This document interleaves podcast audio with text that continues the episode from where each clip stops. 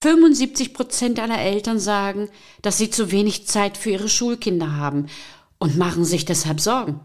Doch nicht mehr lange, denn in diesem Podcast erhalten Sie konkrete Anregungen, wie Sie endlich trotz aller Anforderungen mehr Zeit für sich und Ihre Kids haben. Ich bin Ria Nolte und los geht's mit meinen Mutmachgeschichten. Heute sitzt mein Gast mir genau gegenüber. Ich freue mich sehr, dass sie heute bei mir sein kann. Sie sagt über sich, sie ist empathisch, offen und ehrgeizig. Sie ist eine gute Freundin und ebenfalls Lehrerin. Und ich habe jedes Mal, wenn sie von ihren Erfahrungen erzählt, riesengroßen Respekt. Sie ist seit einigen Jahren Grundschullehrerin und sprüht vor toller Ideen, damit den kleinen Schülern das Lernen noch leichter fällt. Ich begrüße ganz, ganz herzlich Lisa. Hallo Ria. Lisa, zuerst ein paar schnelle Fragen zu Beginn. Buch oder Kindle? Buch. Welches war das letzte? Das letzte Buch war gestern Abend ein Was ist was Buch zum Thema Fußball mit meinem Sohn. Okay, ist er Fußballfan? Großer Fußballfan, ja. Okay, gut. Ähm, Im Urlaub Berge oder Meer? Das Meer. Okay. Basteln oder Computerspiele? Auf jeden Fall basteln. Was hast du als letztes gebastelt? Hm, ich habe gestern ganz viele kleine Abschiedsgeschenke ähm, für die Kita meines Sohnes gebastelt. Der hat heute seinen letzten Tag und da haben wir nochmal kleine Schmetterlinge als Aufmerksamkeit mitgegeben. Ach, okay. Super. Das klingt total klasse. Äh, ist das für dich wichtig, dass so Rituale entstehen, so Abschieds- und Begrüßungsrituale? Ja, total. Also das hat jetzt gar nichts mit Ritualen eigentlich so an sich zu tun, sondern einfach mit kleinen Aufmerksamkeiten, dass man ähm, den Kindern eine Freude macht, dass er auch weiß, er hat anderen nochmal eine Freude gemacht, sich heute zum Beispiel richtig verabschieden kann. Das ist mir schon total wichtig. Hat das was für dich mit Wertschätzung zu tun? Ja, also die Erzieher kriegen ja heute natürlich auch noch ein kleines Geschenk. Das ist dann eine große Wertschätzung und für die Kinder soll es einfach wirklich nur eine Aufmerksamkeit sein. Wir sehen dich, ähm, wir werden dich vermissen. Ähm, das war eine schöne Zeit, die wir zusammen erlebt haben, dass die das einfach mal gespiegelt bekommen. Okay. Nun zu meiner Lieblingsfrage. Was ist Mut für dich? Mut ist für mich, wenn jemand über sich hinauswächst, wenn jemand über seine persönliche Grenze hinübergeht und ja einfach mal seine Komfortzone verlässt. Das ist für mich Mut. Oh ja, ich kann dich genau verstehen. Äh, so ähnlich formuliere ich das auch. Wann warst du das letzte Mal mutig? Gestern hatten wir eine Spinne im Wohnzimmer und die habe ich entfernt. Da bin ich über meine Komfortzone gegangen und äh, war in meinen Augen mutig. Das verstehe ich sehr. Mein Sohn hat auch ein riesengroßes Problem mit Spinnen, aber der nimmt die nicht einfach weg, sondern der holt einen Staubsauger und schmeißt dann den Staubsaugerbeutel weg. Oh je. Also es ist ein bisschen komplizierter. Ähm, kannst du uns eine Mutmachgeschichte aus deinem Schulalltag erzählen, die du miterlebt hast?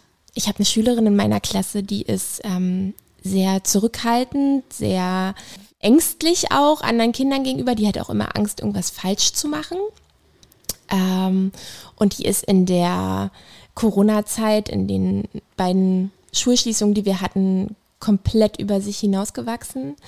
Also die war ganz, ganz viel zu Hause alleine, hat sich aber wirklich getraut, ähm, auch mal an mich heranzutreten und ganz offen mit mir zu kommunizieren, was sie für Probleme hat, wie sie sich gerade fühlt. Ähm, also ich konnte mit der ganz, ganz tolle Gespräche führen und die ist wirklich über sich hinausgewachsen in dieser Corona-Zeit und hat sich zum Schluss sogar getraut, in der Schule das Schuljahr auszuläuten, was für sie ein riesengroßer Schritt ist. Ähm, ja, da sie auch zum Beispiel immer Angst hatte, eigentlich Vorträge zu halten und so weiter. Und ich habe sie einfach vorher gefragt, sag mal, würdest du dir nicht zutrauen, du hast es eigentlich so verdient, dass du das Schuljahr ausläuten kannst, weil du so, so toll warst in dem letzten Jahr. Es waren natürlich auch ganz viele andere, aber bei mir ist es, bei ihr ist es mir besonders aufgefallen. Und ähm, sie hat sich dann getraut. Und ja, das fand ich total mutig.